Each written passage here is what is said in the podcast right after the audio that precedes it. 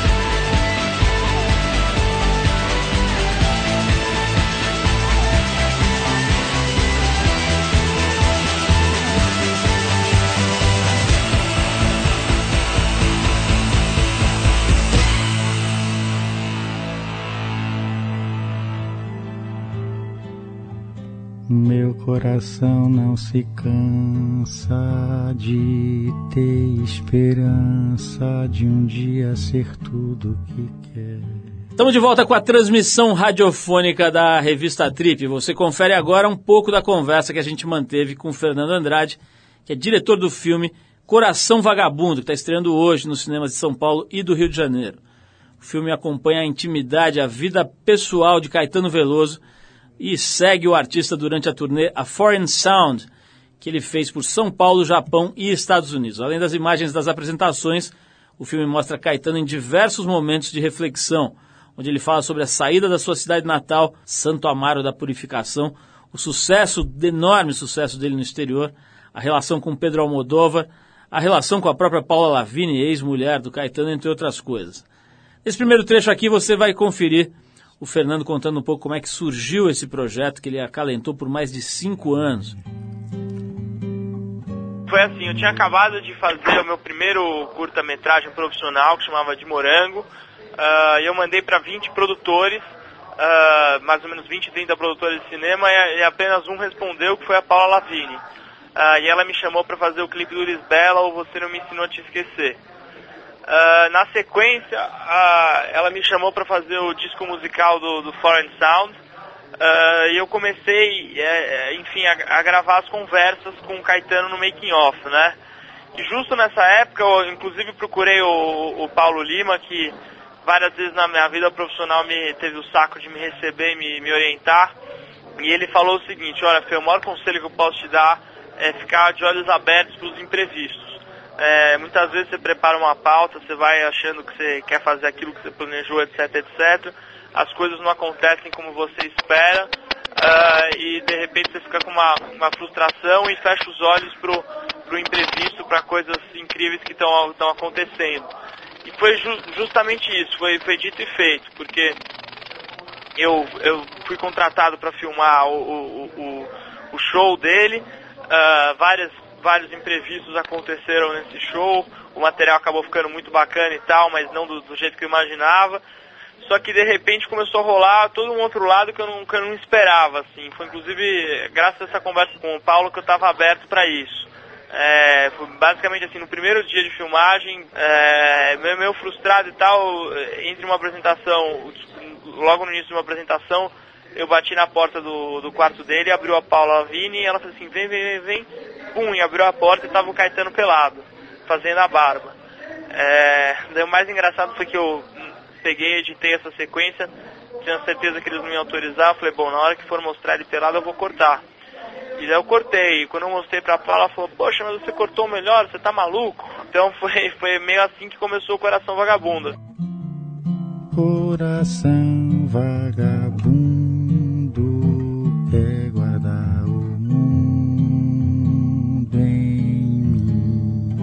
Bom, a gente ouviu o Fernando Andrade, diretor do filme Coração Vagabundo, que estreia hoje nos cinemas de São Paulo e do Rio de Janeiro. A gente recomenda, pode procurar o cinema mais próximo de você e conferir. Se você quiser conhecer um pouco mais sobre Caetano Veloso, pode ir no site da TPM, o revistatpm.com.br e procurar pela entrevista que ele deu para nós agora há poucos meses, na edição 87, uma entrevista bem legal feita pelo Fernando Luna e pela Nina Lemos. Bom, já que o assunto é Caetano, a gente vai com ele mesmo e a música Trilhos Urbanos. Depois dele tem o publicitário Marcelo Serpa conversando com a gente aqui no Trilho. Melhor o tempo esconde longe, muito longe, mas bem dentro aqui. Quando o bonde dava a volta ali. No cais de Araújo, Pinho, Tamarindeirinho, nunca me esqueci onde o imperador fez xixi.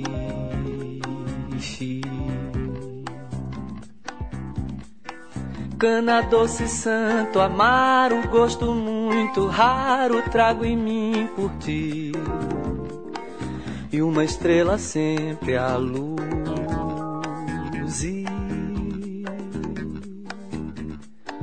Bonde da trilhos urbanos vão passando os anos e eu não te perdi. Meu trabalho é te traduzir.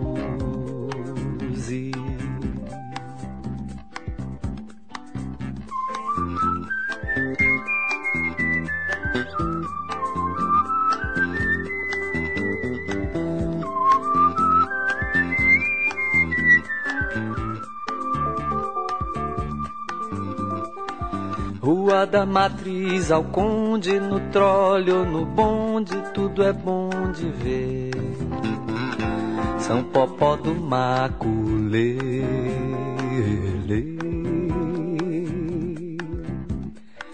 Mas aquela curva aberta, aquela coisa certa, não dá pra entender.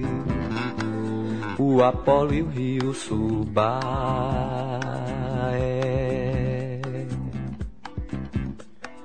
Pena de pavão de Krishna, maravilha, Vixe Maria, mãe de Deus. Será que esses olhos são meus? Cinema transcendental, trilhos urbanos, gal cantando balancê. Com meu ser lembrar de você.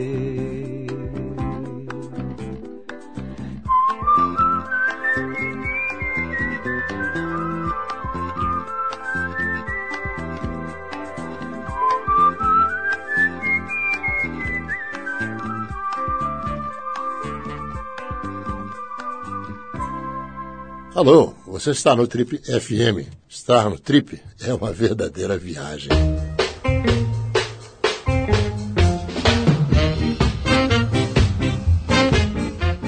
Ele é de São Paulo, mas foi criado na maravilhosa cidade do Rio de Janeiro. Em 83, aos 20 anos, foi para a Alemanha, onde morou por 7 anos. Lá estudou artes gráficas e visuais e entrou em contato pela primeira vez com o mundo da publicidade.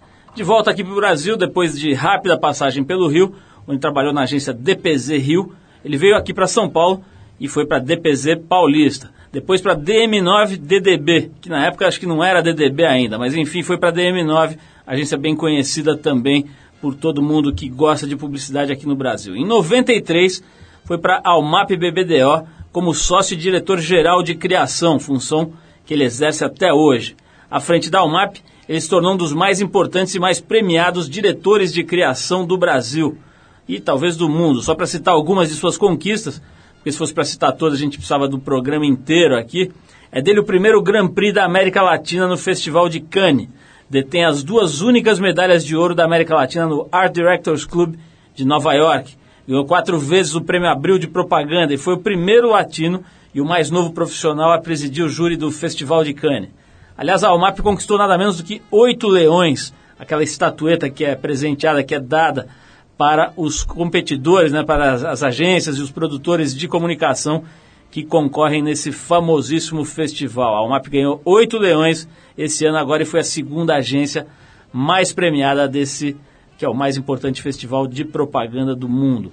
Quem trabalha ou se interessa de alguma forma pelo universo da comunicação e da publicidade já deve ter sacado que a gente está falando aqui do Marcelo Serpa, que além de ser um dos mais importantes publicitários do país, tem outra qualidade, gosta de surfar e se aventura pelas ondas mais perfeitas do mundo, volta e meia, quando dá para dar uma escapada. Marcelo, obrigado por você ter dado essa escapada hoje aqui, neste dia chuvoso aqui. A gente está gravando esse papo aqui nessa quinta-feira à tarde. Um dia bem chuvoso em São Paulo, bem cinzento, diferente daquelas tardes maravilhosas da Indonésia, onde você já foi fotografado e foi capa aqui da Trip. Obrigado por ter vindo, Marcelo. Nada, prazer. Obrigado pelo convite. Uma delícia. Vamos Marcelo, embora. vamos começar falando uma coisa aqui meio prosaica, mas é o seguinte. Ontem eu estava assistindo televisão e vi lá o seriado Som e Fúria, da TV Globo, né? Junto com a O2, do, do Fernando Meirelles, etc. E tem lá a figura de um publicitário que é representado pelo nosso amigo Rodrigo Santoro, com uma costeletinha e, e ele está ali engraçado, né? Fazendo ali um estereótipo do publicitário, ele se senta ali em poses de lótus e, e, tem todo um discurso e tal. Como é que é você gostar e exercer bem uma profissão que tem toda essa fantasia e às vezes até uma certa, vamos dizer assim, uma certa comédia em torno dela? É engraçado isso, porque quando eu vi a primeira vez o Rodrigo Santoro fazendo esse papel, eu de certa maneira me senti um pouco incomodado, né? Então, você sente, pô, mas isso não, isso não sou, isso não é o que a gente faz, isso não, não sou eu, eu não consigo me ver ali. A propaganda é um pouquinho mais séria do que isso, né? Mas eu acho que se a gente pegar uh, o clichê desde o japonês da lavanderia, pegar várias profissões por aí, a gente sempre acaba, para caber em 30 segundos, ou para caber num seriado desse, a gente tem que reduzir ao clichê para que as pessoas entendam e fique um pouquinho caricato. Então, acaba não me incomodando tanto. Mas uh, o publicitário tá, sofre um pouquinho, e talvez por culpa dele mesmo, né? de ser um pouco deslumbrado, de, ser, de viver no mundo da fantasia, é, de ser um egocêntrico, é, de, é, uma, uma posição mais egocêntrica do que existe. Eu acho que a culpa é um pouquinho do publicitário e do glamour das modelos, de criação, né? A palavra criação já define, nossa, já tem um pouquinho a palavra criação já define essa. O criador só tem um, né? A gente apenas cria, faz propaganda, faz coisas diferentes e tudo. Então, acho que é, faz parte, não tem jeito. Marcelo, eu estava falando aqui na, na, nesse texto para te apresentar para as pessoas aqui sobre o tal do Festival de Cannes, né? Vocês hum. ganharam lá vários leões, deve ter uma coleção, deve ter um verdadeiro Simba Safari ali é, na, por aí. na Romap.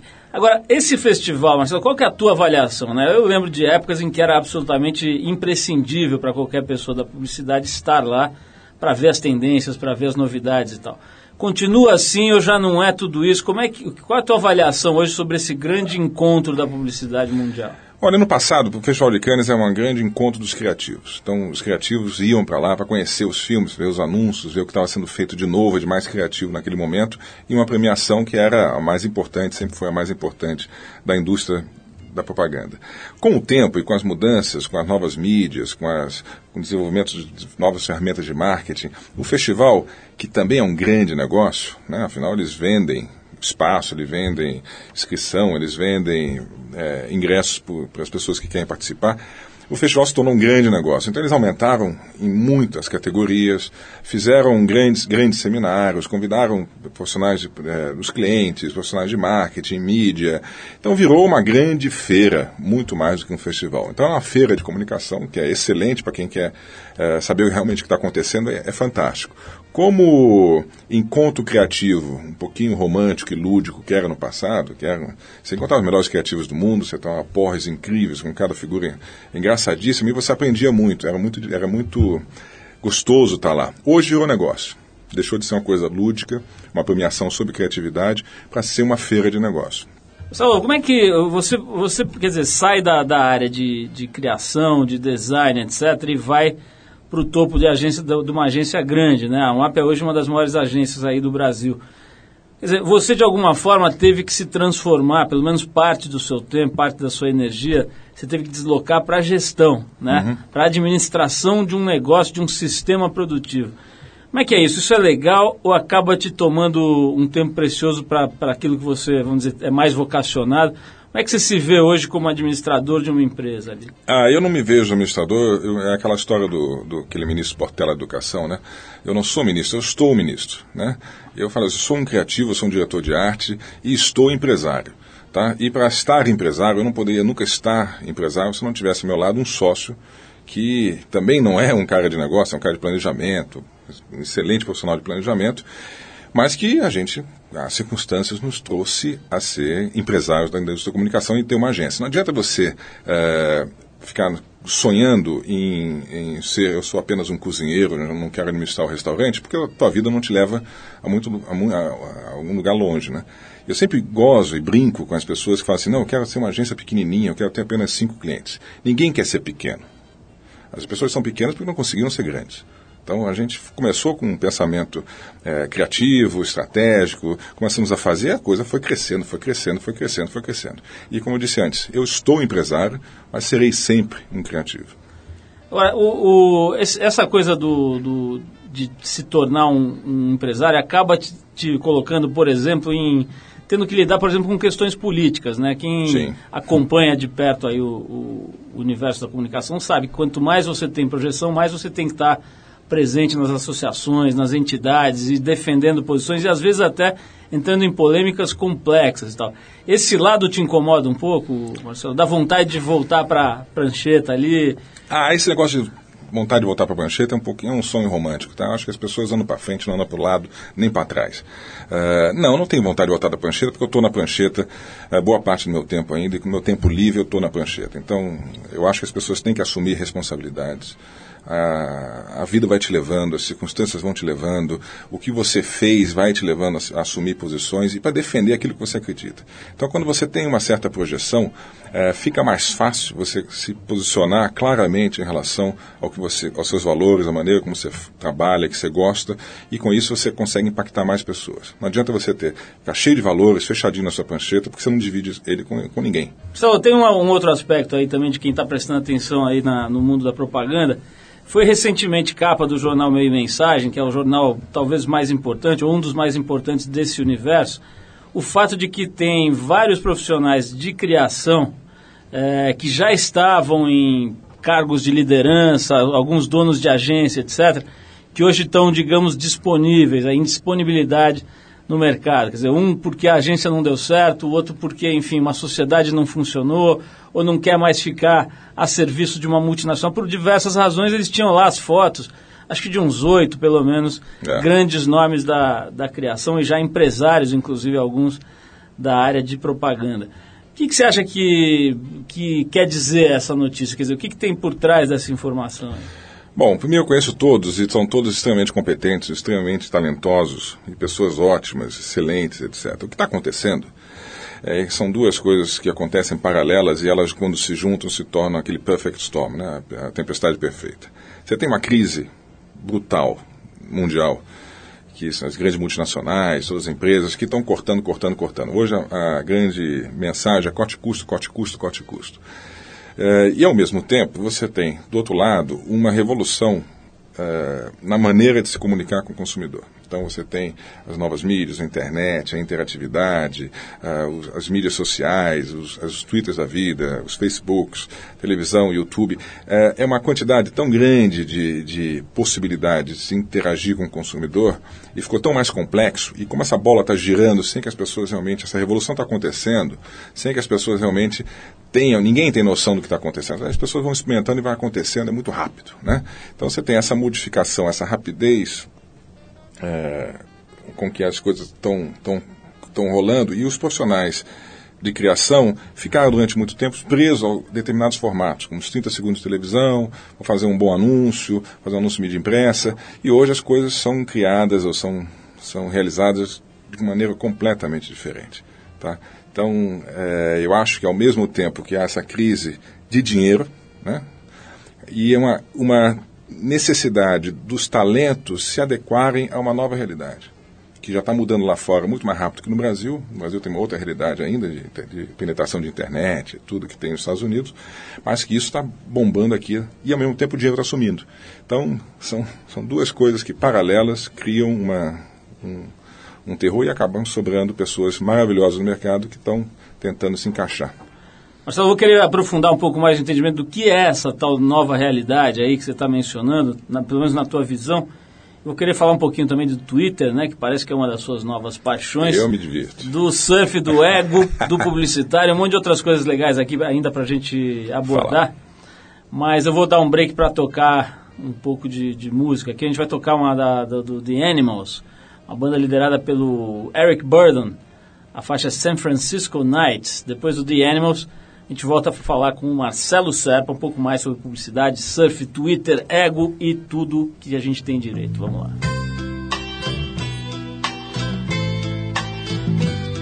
Strobe lights beam, create streams, walls move, minds do too. On a warm San Franciscan night. Old child, young child, feel alright on a warm San Franciscan night. Angels sing, leather wings, jeans of blue, Harley Davidson's too, on a warm San Franciscan night. Old angel, young angel feel alright on a warm San Francisco night. I wasn't born there, perhaps I'll die there. There's no place left to go. San Francisco.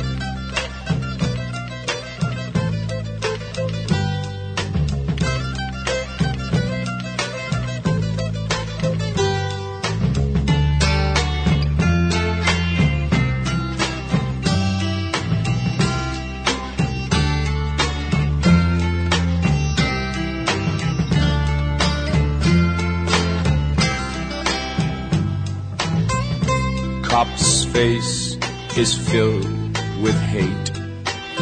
Heavens above, he's on a street called love. When will they ever learn? Old cop, young cop, feel alright on a warm San Francisco night. The children are cool, they don't raise fools. An American dream, includes Indians too.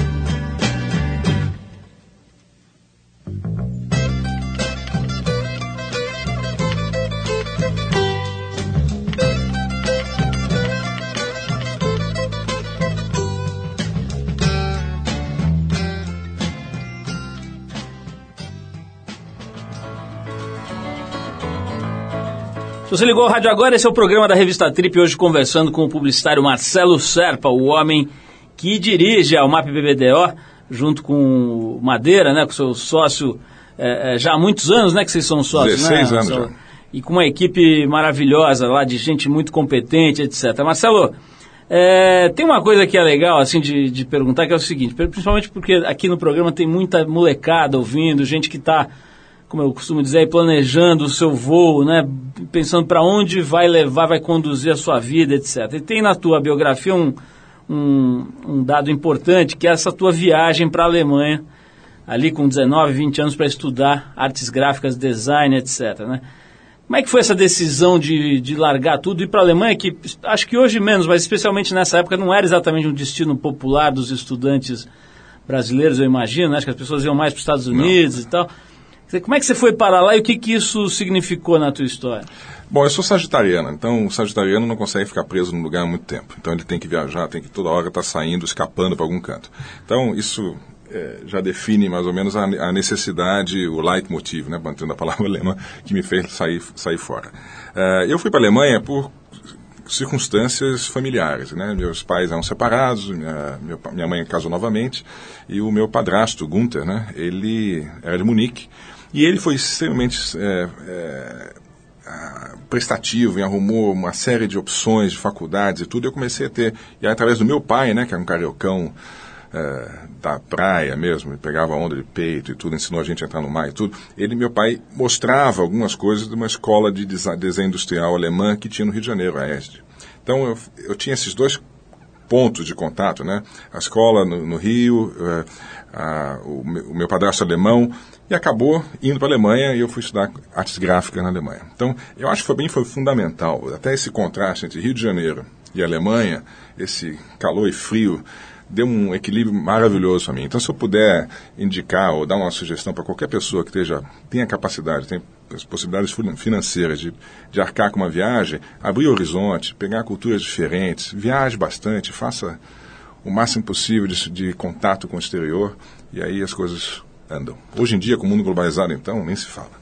Tem outro aspecto que eu acho que é legal a gente abordar, que é o seguinte: hoje todo mundo associa ao MAP a, a, a sua figura do Madeira da, da, de alguns membros da tua equipe que aparecem mais, pessoal de criação, de mídia e tal. Mas o que o pessoal em geral esquece é que a UMAP foi fundada por outras pessoas, né? Era, a UMAP originalmente era Alcântara Machado, Pericinoto e tal. Isso. E é. vocês, quer dizer, você e outras pessoas na época chegaram nessa agência no momento de transição. Né? Quer dizer, os, até onde eu sei, pelo menos, os fundadores ou os, os remanescentes né, da, da, da equipe que fundou a agência estavam, vamos dizer, saindo e procurando gente nova para dar continuidade. Isso não é uma coisa muito normal, né, Marcelo? Parece que os, os, publicitários mais antigos, eles se agarram ali na coisa da agência. É difícil você ver uma transição planejada e orquestrada como parece ter sido essa da UMAP. Queria que você falasse um pouco sobre isso, como é que foi no caso da UMAP, e se é verdade que, em geral, os publicitários não sabem muito bem a hora de dar lugar para equipes novas. Né? É, em 93 nós estávamos na DM9 e eu sempre tive um sonho de montar uma própria agência, o Zé Madeira também, na época o Alexandre Gama, que estava com a gente também na DM9, nós saímos os três junto para ou formar uma agência ou se associar a uma agência que tivesse necess... procurando alguma uma nova formação. No caso, a UMAP estava, o Alex Pericinoto foi, eu acho que, o único é, publicitário do Brasil que teve a visão de dar continuidade, passar o bastão. Né? Eu acho que hoje tem muitos publicitários que adoram passar o bastão, mas não largam, né? Então você tem que correr com o cara carregando, carregando ele durante os 400 metros com revezamento, você está carregando o cara junto. Publicitário tem uma tremenda dificuldade de entender, até porque o ego é uma coisa que define muito a nossa profissão, infelizmente, é, de entender que chegou o momento de passar a bola para o outro, que deve vir outro, deve o teu momento já passou, as pessoas, as coisas mudam, ou que você pode ter uma função de consultor ou de você entende muito de comunicação, você pode ajudar outras pessoas a assumirem papéis de liderança. Então acho que isso é, é faz parte do publicidade. Isso no Brasil não, hein? Isso é mundial. Recentemente do, teve essa, essa polêmica, na verdade essa decisão, que é uma decisão polêmica da, da não necessidade do diploma na profissão para exercer a profissão de jornalista, né? Da, da é, enfim, não se, não se exige mais a, a formação uh, específica, a formação superior nessa, nessa profissão. É, como é que você vê a história da, da publicidade? Quer dizer, faz muita diferença o diploma, o publicitário formado, que estudou propaganda, ou o que pega mesmo é a, é a prática, é o aprendizado na vida? Eu acho que a, a, o momento da universidade, eu acho que o momento de você, que você estuda, que você define lá três, quatro anos da sua vida para você estudar alguma coisa, é um dos momentos mais livres que você tem para você exercer sem nenhum tipo de compromisso a porra louquice completa e absoluta. Então, é na universidade que você desenvolve a capacidade de contestar o que foi, o que está sendo feito, o que está sendo ensinado naquele momento. Esse, esse período de contestação é, faz parte da formação de qualquer pessoa, de qualquer assim, indivíduo, não estou falando de publicitário nem de jornalista. Tá? É, além disso, eu acho que existe em comunicação algumas regras éticas que não se aprende na prática.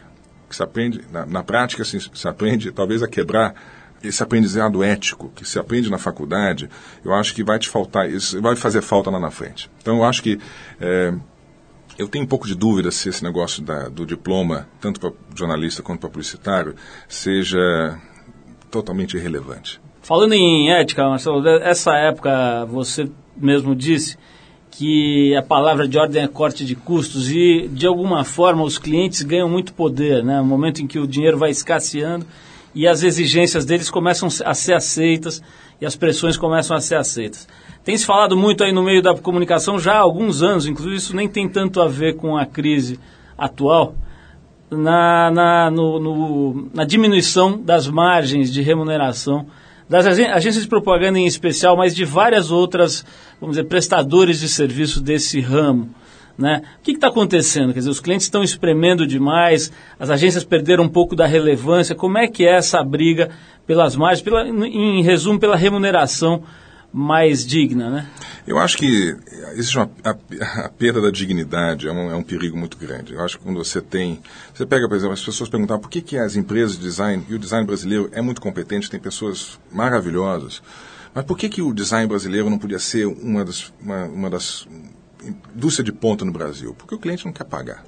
O cliente inglês respeita é, sabe o valor que é uma, um, um, profissional formado, educado, o cara, cara é um talento, um artista, ele sabe pagar isso. O brasileiro quer tirar vantagem em tudo, em cada segundo, em cada momento. Então, quando se quebra algumas regras de remuneração que o mercado tem, e vale a disputa livre eh, por preço, você começa a olhar na, na mídia televisão, da, da, da, propaganda na mídia brasileira, e você começa a ver discrepâncias enormes, porque o cliente que não quer pagar nada, ele vai ter um profissional que não vale nada. Então, quando você quer pagar nada, você vai ter o que não vale nada. Então, você pega hoje, vou dar um exemplo claro, que vou falar o nome da marca aqui, sem problema nenhum, depois ele que me processem. É, tem uma campanha hoje do Guaraná Dolly para o Dia dos Pais, que eu assisti hoje no YouTube. E quem quiser lá, põe Dia dos Pais Dolly YouTube, e você vai descobrir o que, que é. Você olha aquele, aquele comercial, aquele comercial não custa nada, não há um não há uma grama de neurônio envolvido naquele, na criação daquele comercial, nem na produção daquele comercial, e não custou absolutamente nada custa apenas a mídia, a veiculação que o cliente vai ter que pagar. A mídia, o custo é exatamente igual. Agora, a falta de neurônio de uma comunicação daquelas, acho que faz mal para a marca, faz mal para quem está anunciando, faz mal para o break comercial, faz mal para a emissora que quando passa aquilo no meio do comercial, as pessoas vão mudar de canal. Então, valorizar a qualidade, neurônio, inteligência, criatividade, propaganda também é cultura. Eu acho que os clientes têm responsabilidade com aquilo que elas colocam no ar no intervalo comercial. Marcelo, olha só essa notícia. Segundo o livro Rock Road, lançado mês passado agora, e escrito pelo James Tappy Wright, que foi road do, de ninguém menos do que Jimi Hendrix. Imagina isso no currículo. Né? Nossa Foi Senhora. road do Jimi Hendrix. Bom, segundo o nosso amigo James Wright, o Jimi Hendrix teria sido assassinado pelo seu empresário, Mike Jeffrey. Segundo esse ex-road, que agora é escritor, o Jeffrey teria assassinado, aliás, assinado um seguro de vida em nome do Jimi Hendrix, no valor de 2 milhões de dólares, poucas horas antes de mandar uma gangue forçar o Hendrix a tomar diversas pílulas misturadas com vinho, o que causou a sua morte. O livro ainda conta diversas histórias de bastidores, tanto do Hendrix quanto de nomes como Tina Turner, o Little Richard, da banda The Who, Sammy Davis Jr., um monte de gente aí tendo seus segredos desvendados. Vale a pena dar uma olhada, o livro está causando boa polêmica aí. O livro se chama Rock Road. Bom, já que a gente está falando do Hendrix, que a gente considera uma espécie de padrinho musical aqui, uma espécie de orixá sonoro desse programa, a gente vai tocar uma música do Jimi Hendrix, um clássico dele, que é o Purple Haze. Depois a gente volta com o Marcelo Serra para falar sobre essa vedete do momento chamada Twitter. Vamos lá, Jimi Hendrix com Purple Haze.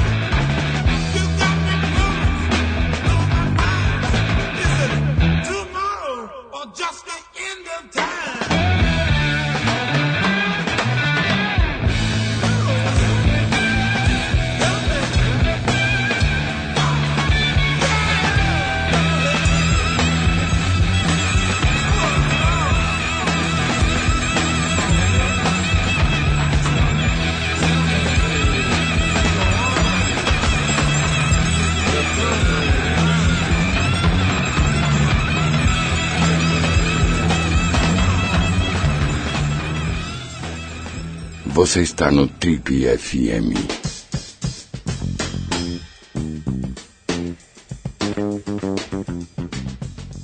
Estamos de volta, esse é o programa de rádio da revista Trip. Hoje batendo um papo com o Marcelo Serpa, o homem da comunicação, da propaganda, da direção de criação. Mas nesse momento, Marcelo, você se transformou num as do Twitter, né? Quer dizer, como é que é esse negócio? Eu estava conversando hoje com um amigo que é nosso, é, enfim, um amigo em comum, que é o Cláudio Santos, e ele teve lá no, no, no Festival de Cannes também. Ele estava falando que esse ano qualquer palestra, qualquer é, é, é, workshop que aconteceu ali, não importasse o tema, né? o tema podia ser, sei lá, indústria agrícola de tratores. O papo era o Twitter, né? O, cara, o palestrante começava falando, não, porque o Twitter e tal. Como é que é? O que, que você. O que, que te atraiu tanto? O que, que te seduziu nessa pequena ferramenta de comunicação? Eu vou ser muito honesto o que, que me seduziu, tá? Eu não, nunca não tenho Facebook. Não, detesto Orkut. Esse negócio de redes sociais, para mim, era um pé no saco. Sou internauta, adoro a internet, entro na internet diariamente, o tempo todo. Mas detestava esse negócio de ficar todo mundo me achando. Ei, você, uma vez eu me lembro que tinha aquele negócio CQ, é, é, QCQ, é o antecessor do MSN. ICQ. ICQ. Né? E minhas filhas novinhas, assim, pai, vamos entrar lá para você comunicar com a gente. Eu escrevi lá, olá, Marcelo Serpa. Aí, pip, aquele barulhinho, né? Você é Marcelo Serpa? Você me arruma um estágio? Ô, me arruma um estágio? Aí um monte de estudante assim, me dá um estágio. E eu me senti meio, puta, que coisa mais chata, pô, eu tô afim de me comunicar e tudo. E aquilo me deu um certo trauma. Agora, aconteceu uma coisa que, que me fez entrar no Twitter. Você observava, isso me irrita profundamente, um monte de pessoas antenadas, moderninhas, etc., dizendo que a velha propaganda morreu, que os, os dinossauros, não sei do que. Aquilo me irritava profundamente. Propaganda não é mídia, propaganda é conteúdo. E isso, esses publicitários acham que só por de- definir ou por dominarem uma mídia específica, eles têm o direito de chamar os outros dinossauros que os outros estão morrendo. Aí tinha uma conversa com o pessoal na criação, falei assim, eu vou entrar nessa porra e vou twittar e vou vou tentar nadar contra essa corrente e desmitificar alguns mitos fazendo isso. E fazendo, me divertir pra cacete, porque é, um, é uma troca, é muito rápido. E você usa como um canal de experiência para divulgar alguns conteúdos da agência, algumas coisas que você acha interessante, alguns valores sobre propaganda que você acha interessante, você divide com a, com a galera e as pessoas entram, aceitam, discutem, brigam, me xingam. E volta e meia tem um cara me xingando no Twitter e tem uma vontade enorme de bloquear o cara, mas eu tento ser o mais democrata possível. Eu só bloqueio o cara que me xinga. Quando me xinga muito feio, aí eu bloqueio o cara. Marcelo, nós também estamos no Twitter e a gente pediu perguntas para você. Ah, ótimo. Só que só veio pedido de estágio aqui. Tem uns 450 falando, pedidos de estágio. falando. Mas tem uma pergunta aqui que eu acho que é interessante, quer dizer, uma proposta aqui de discussão, de, de reflexão, que é a seguinte. Marcelo, um dia a briga entre a criação e o atendimento vai acabar? Essa é a pergunta que mandaram para você pelo Twitter. Eu acho que essa briga não existe, ela, não, ela, é, ela é a consequência direta, ou a causa direta, do fracasso de algumas agências. E o fracasso da propaganda, de, da qualidade da propaganda. Porque quando você tem, dentro de uma agência, você tem duas forças antagônicas, ela eh, não vai para lugar nenhum, a agência não sai do lugar. Lá na UMAP a gente tem, eu, talvez pela, pela formação societária, o Zé Madeira é um cara de planejamento, atendimento, eu sou de criação. A gente, eu, o pitaco que ele dá na criação, eu dou o pitaco também no planejamento, no atendimento. Então, não tem essa. Quando a agência toda vai numa direção só, não, não faz sentido essa briga. O que existe é uma, uma. Quando a agência não consegue determinar um valor claro, qual é o objetivo que aquela agência está lá, vamos fazer um trabalho brilhante para cada um dos nossos clientes. Cabe ao atendimento, planejamento, mídia, colocar esse trabalho na rua. Ponto. Acabou. Não tem mais discussão. Agora, quando o atendimento está lá sem, sem uma visão clara da agência, ele vai querer salvar o, o rabo dele junto ao cliente, ficar bonzinho, bacana, resolver o problema dele e com isso dane-se a criação. E a criação só quer fazer coisas espetaculares e ganhar algum prêmio, independente do, do objetivo do cliente de venda ou não. Então, essa, essa, essa discussão é velha, é chata e eu acho que mostra que as pessoas estão conversando de costas um para o outro. Então, O que acontece quando as pessoas entram na agência, Marcelo, começam a ganhar, a ganhar espaço e tal? Tem uma tendência ao cara se mascarar, o cara se sentir aí o band leader, o, o líder da banda de rock. Então você vivencia isso um pouco na, na equipe ali? Eu já vivenciei isso mais, eu acho que menos, sabia? Porque como o ambiente é muito aberto, se o cara faz isso, ele leva tanta porrada, ele, ele acaba. Acho que o grupo se autopolicia, e de certa maneira até a mim mesmo, ao Zé. Então acho que a gente acaba criando um, um ambiente de, de níveis baixos de, de egocentrismo pela, pela abertura do ambiente. Eu acho que tanto o Zé quanto eu, nós somos, não somos egocêntricos, talvez até sejamos, mas sabemos esconder isso muito bem. Então, eu acho que isso faz uma diferença enorme. Então, as pessoas olham e sabem, pô, não, isso não cabe muito bem, não. Não- Acesso de estrelismo é, não é punido com a morte dentro da agência, mas ah, o grupo mesmo Rejeita. rejeita. Então, não tem muito espaço para isso, não. Então, as, as relações são muito, muito honestas. Como a situação está meio difícil, tá, os clientes são chatos pra caramba, estão cobrando, vamos, está todo mundo com dificuldade de vendas, a mídia está mudando, essas revoluções todas estão acontecendo que estão impactando o cliente, que ele está sob uma pressão enorme de vendas pela crise. O departamento de marketing, que tem tantas ferramentas novas, ele está tentando saber como é que eu faço para ganhar mais dinheiro, ou vender mais, e com isso ter meu, meu, meu emprego garantido. E as agências, que têm que lidar com tudo isso. Então, não está tendo muito espaço para frescurite. Então, acho que o nível de realidade está deixando as pessoas muito mais maduras hoje em dia que talvez fosse no passado. Qual é o papel do surf na sua vida? Eu citei aqui no começo da, da, da, da entrevista, né? A coisa da, da- das suas viagens, etc. Eu queria que você falasse um pouquinho disso. Paulinho, eu pego onda desde os 10 anos de idade. Meu pai deu uma prancha rico, usada pra gente, que a gente comprou no arpoador na Francisco Taviano, naquela galeria que tem ali. Meu pai deu pra, nós, pra gente, eu já pegava onda desde moleque. meu pai pegava onda de peito, jacaré, que foi criado em Copacabana, ensinava a gente a entrar no mar e pegar onda, furar, furar ondão, entrava em ressaca desde de moleque. E aí apareceu o surf essa primeira prancha nossa, essa rico vermelha, inesquecível. A gente dividia, meu irmão ficava meia hora dentro d'água, depois eu, a gente ficava revezando, depois a gente conseguiu cada um comprar uma. E eu comecei a pegar onda desde muito cedo. Eh, nunca fui um expert, um grande surfista, não posso- comparar com o Fred Dorei, que foi profissional, mas eu sempre fiz isso com uma paixão de todo fim de semana, era o esporte que eu fazia. Sempre nadei muito, fui campeão de natação pelo Fluminense, depois joguei polo aquático pelo Flamengo, então a água era o meu ambiente. E peguei onda até ir para a Alemanha. Quando eu morei na- sete anos na Alemanha, eu só pegava onda quando eu vinha para o Brasil, que na época, a cada um ano, um ano e meio, né? Porque as passagens eram caríssimas e não tinha muita grana para ficar indo e voltando, como hoje é- as passagens são muito mais baratas. Então, eu pegava onda quando vim, então estava aqui. Depois mudei para São Paulo. E como todo carioca, tinha um tremendo puta preconceito contra as praias de São Paulo. Achava aquelas praias, pra- pra- praia em São Paulo é Guarujá, Santo, que é uma porcaria. Vai comparar com prainha, Macumba, Recreio, meio da Barra, não tinha. E aí pegava onda quando eu ia pro Rio. E até que eu comecei a pegar onda em São Paulo e comecei a descobrir as praias né, de São Paulo. Comecei a pegar onda na São Pedro, Maresias, Baleia. Aí fui pegando. Aí e hoje pego e viajo, uma vez por ano eu faço uma viagem já. Há pelo menos oito anos eu consigo fazer uma viagem qualquer para algum lugar. Agora, o que que, esse, o que, que essa essa atividade, ou esse esporte, ou esse, esse hobby, enfim, como você queira chamar, o que, que isso te ensinou? Isso te ensinou alguma coisa, Marcelo? Eu considero o surf quase como um exercício de meditação, porque você está sozinho dentro d'água, você não está competindo contra ninguém, só consigo mesmo. E é uma e é aqueles momentos, a gente fala que meditação é aquele espaço vazio que existe entre um pensamento e outro. O surf, é, a meditação do surf é aquele espaço vazio entre uma onda e outra. que Você fica sentado lá no meio está sozinho dentro d'água, você não está interagindo com as pessoas, você está tranquilo, olhando para o horizonte e as coisas passam na tua cabeça de uma maneira muito leve. Eu, eu preciso pegar onda para me sentir mais em contato comigo mesmo e para poder voltar para casa e falar, dar um, eu dou um sorriso, eu fui uma criança. E o surf para mim é um retorno à minha infância, à minha adolescência e eu não consigo sair de lá. Marcelo, genial, olha, brigadíssimo aí, acho que deu pra gente dar uma...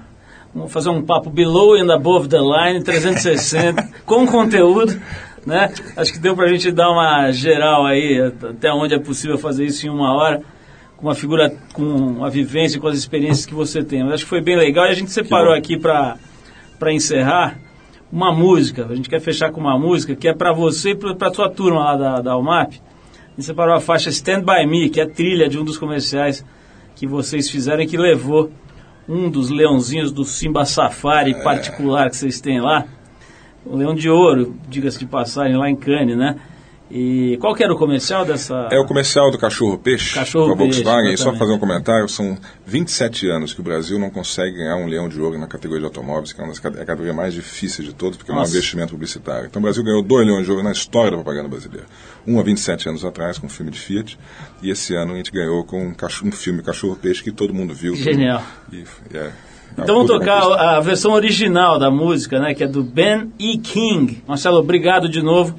Manda um abração para a turma lá toda lá da sua agência. Manda os nossos fraternos e cordiais abraços. E a gente vai de Stand By Me dedicado a essa vitória aí do Brasil, 27 anos depois. Lá na categoria, imagina que deve ter de comercial inglês maravilhoso, Nossa japonês Senhora, e tudo, do, tudo alemães, toda a tudo indústria é automobilística. canto, né? né? Legal, Marcelão, obrigadão. Obrigado, Paulinho. Foi um prazer. Vamos Adorei. de Ben E. King.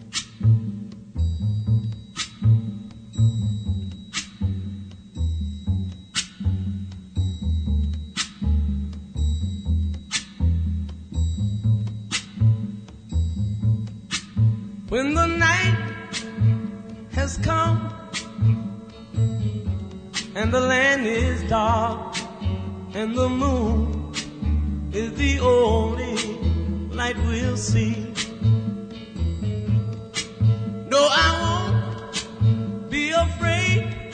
Oh, I won't be afraid. Just as long as you stand, stand by me. So, darling.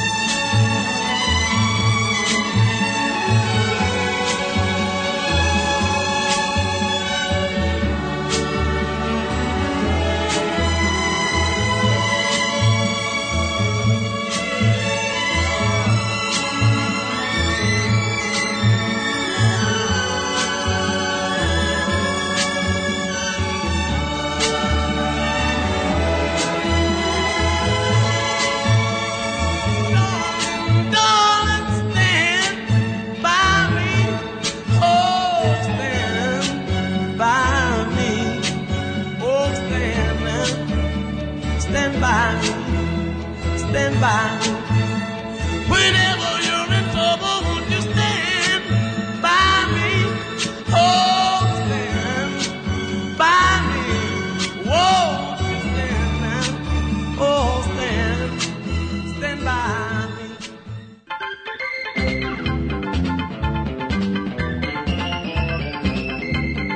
É isso, pessoal. Trip FM é uma produção da equipe que faz a revista Trip. A apresentação é de Paulo Lima, participação excepcional e esporádica de Arthur Veríssimo, coordenação de Guilherme Werneck, produção e edição de Alexandre Potashev. Para falar com a gente, você pode escrever para radio@trip.com.br ou então pode adicionar a gente no Twitter. A gente está lá no Revista Underline Trip. Por ali, além de escrever para a gente, você pode ficar sabendo antes quem será o convidado da semana e pode, claro, mandar perguntas, críticas, elogios, sugerir músicas. Dá para fazer bastante coisa, interagir com a gente via e-mail e agora via Twitter também. Para quem perdeu o programa, quer ouvir de novo, quer ouvir numa hora especial, ou mesmo quer conhecer melhor nosso trabalho, vai lá no trip.com.br, você vai ver tudo, inclusive dezenas, centenas de gravações desse nosso programa que completa 25 anos agora e que estão lá disponíveis para você ouvir no seu computador, no seu tocador de MP3, a hora que quiser, do jeito que quiser. Na semana que vem a gente volta nesse mesmo horário com mais um Trip FM. Um abração, paz, saúde e a gente se vê.